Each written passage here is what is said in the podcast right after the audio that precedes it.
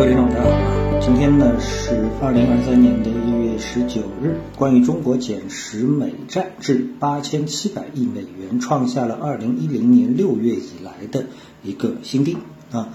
那么这则消息呢是当下啊可以说点击量比较大的一个新闻啊，那么引发了呃资本市场，特别是投资者呢很多的一些思考啊，觉得我们是在抛出美债等等之类的一些猜测啊。我觉得这里面啊其实啊这个嗯缺少了一个非常简单的一个逻辑。首先，我们减持了美债，那是不是意味着我们就抛掉了美元呢？然后把美元换成了人民币呢？对吧？那么你想，比如说你在中国，那么你手里持有的是人民币，你有可能把人民币买成呃国债，买成理财产品，买成股票，你也可能把股票抛了，然后你把国债抛了，把理财产品赎回了，对吧？那这时候你又回到了人民币，那这代表不代表你长期的看衰中国经济呢？不等于吧？因为你手里持有的还是人民币，对吧？除非你把这些所谓的金融产品抛了之后。立刻把人民币换成了美元，啊，当然你也可以还换成其他国家的货币啊，英镑啊、日元啊，就是你一下子把自己的人民币换成了其他货币，这个才代表你完全的离开了中国。那我们现在说我们卖掉了美债，那你手里拿的是什么？是美元，那你还是没有离开美国金融市场。但是呢，你呢把一个原来可能有百分之四收益的金融资产换成了一个存款。因为现在美国的存款这个也很高啊，当然美债的这个收益率应该是比存款可能更高啊，两者相比较到底怎么样处理这个问题？所以呢，我认为正常的一个逻辑啊，应该是这样的，就是我们把美债抛了，然后为什么把美债抛了呢？因为我们希望把美元抛了。那我们为什么把美元抛了呢？不是把美元换成人民币，而是把美元换成其他的弱势货币，比如说换成日元。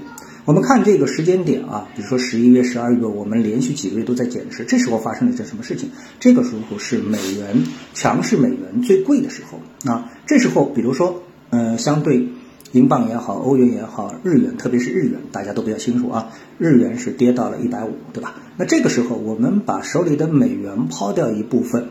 换成日元啊，改变一下我们的手里的外币资产的一个配置，这不是一个非常聪明的一个做法嘛，对不对啊？那我们在股票市场上不是也是这个高抛低吸嘛？所以我们看日本的一个做法啊，日本它结束了连续四个月的减持，然后呢，当月。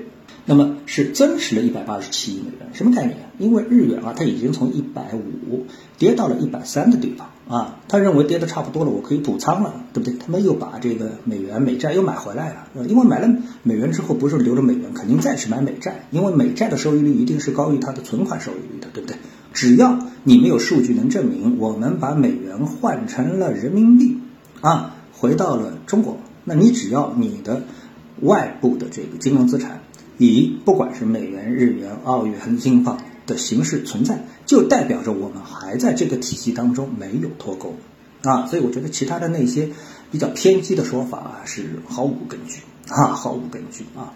好，那我们再来看另外一个这个消息呢，就是我们看到今天啊，股票市场当中呢有很多的板块啊，有一些板块是因为强国交通啊这么一个一个一个平台上线之后，哎，激动了一把。啊，我觉得呢，这个呢，大可不必去激动这么一件事情啊，它仅仅是一个题材。为什么呢？因为我们还没有看到，就是我们不能凭想象去想象这个平台将它如何成功的进行一个运作啊。